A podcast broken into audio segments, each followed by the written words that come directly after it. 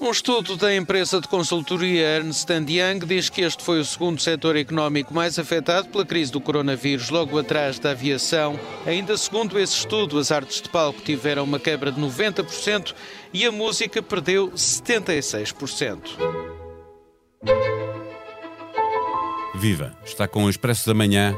Eu sou o Paulo Baldaia.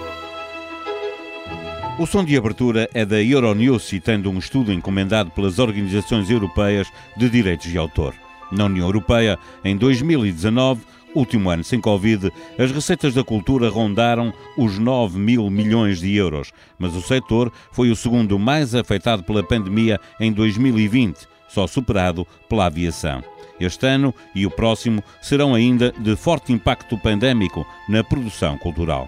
O mesmo estudo da Ernest Young salienta que o setor cultural e criativo da Europa empregava cerca de 7,6 milhões de pessoas, mais do que o dobro dos setores automóvel e telecomunicações combinados, e crescia exponencialmente com um acréscimo de 100 mil trabalhadores a cada ano. Por toda a Europa, fazem-se testes para saber como se pode retomar a atividade com o máximo de segurança. O verão volta a ser visto como um balão de oxigênio, mas é na primavera que tudo tem de ser preparado. Por cá, o que temos de mais certo é que este ano vamos ter tempo de apreciar melhor a música dos artistas portugueses. Recebemos a visita de Miguel Cadete, diretor adjunto do Expresso, responsável pela revista E e também diretor da, da Blitz. Obrigado, Miguel, pela tua disponibilidade. Eu é que agradeço. Um estudo da uh, Ernest Young, revelado no final de janeiro, indicava que, por causa da pandemia, na União Europeia, as artes de palco tiveram uma quebra de 90% nas receitas e a música perdeu 76%. Numa visão mais micro, não é difícil de imaginar que em Portugal o desastre seja de igual dimensão. Sim, uh, informalmente e junto de vários produtores de espetáculos, recolhi informação de que cerca de. tinham perdido 85% da faturação uh, de, do ano passado.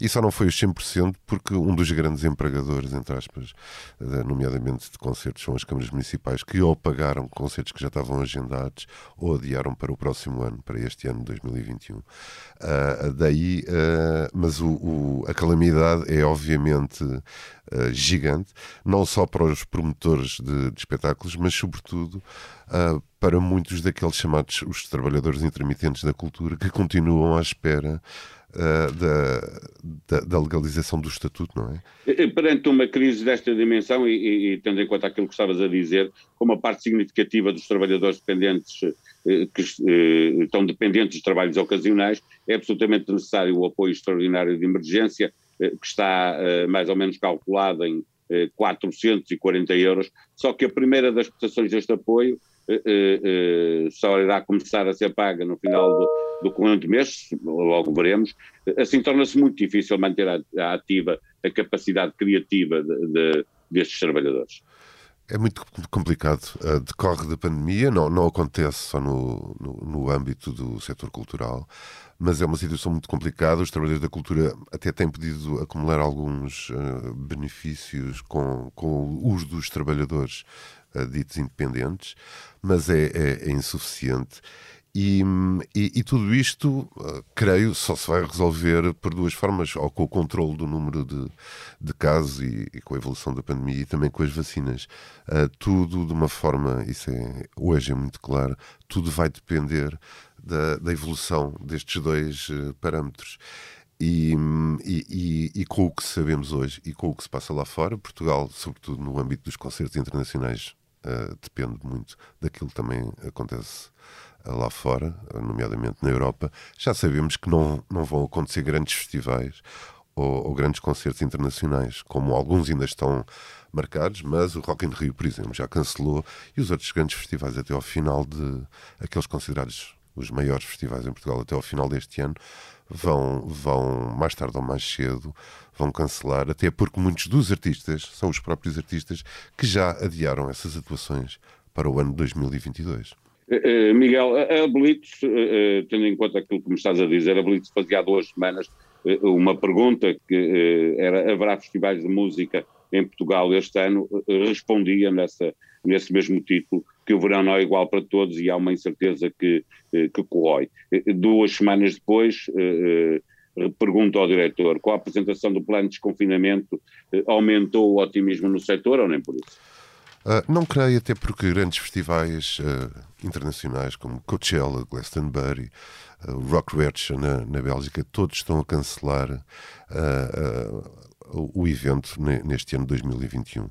Agora, com o plano de desconfinamento, o que pode haver é uma abertura maior para uh, pequenos espetáculos, nomeadamente espetáculos de artistas portugueses que não são inviabilizados pelas reduções de lotações que estarão também previstas.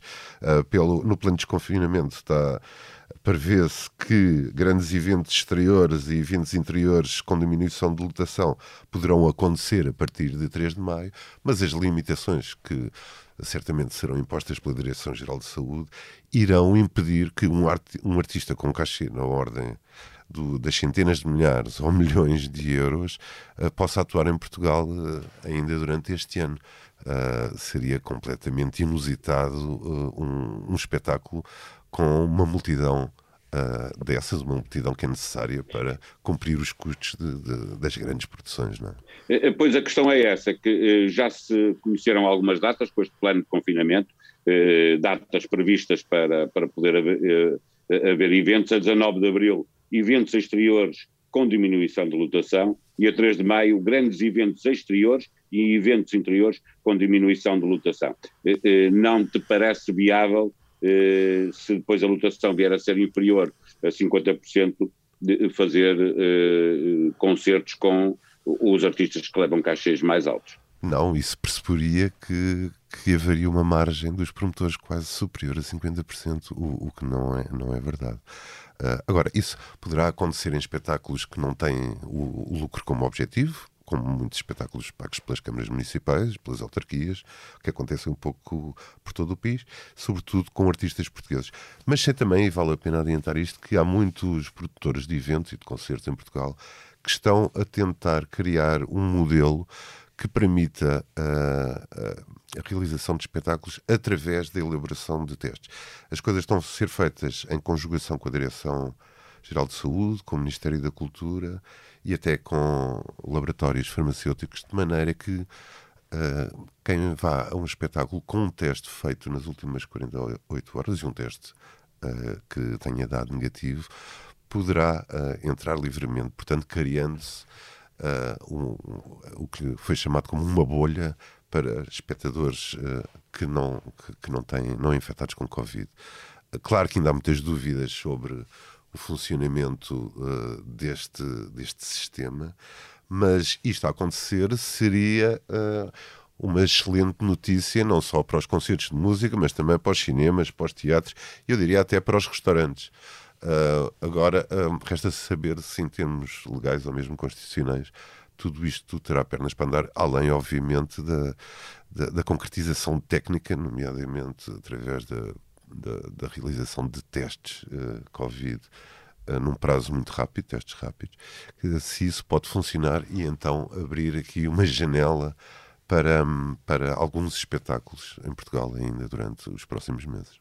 Mas falas de pequenos espetáculos, uh, espetáculos de dimensão média ou mesmo já alguns de, de grande dimensão.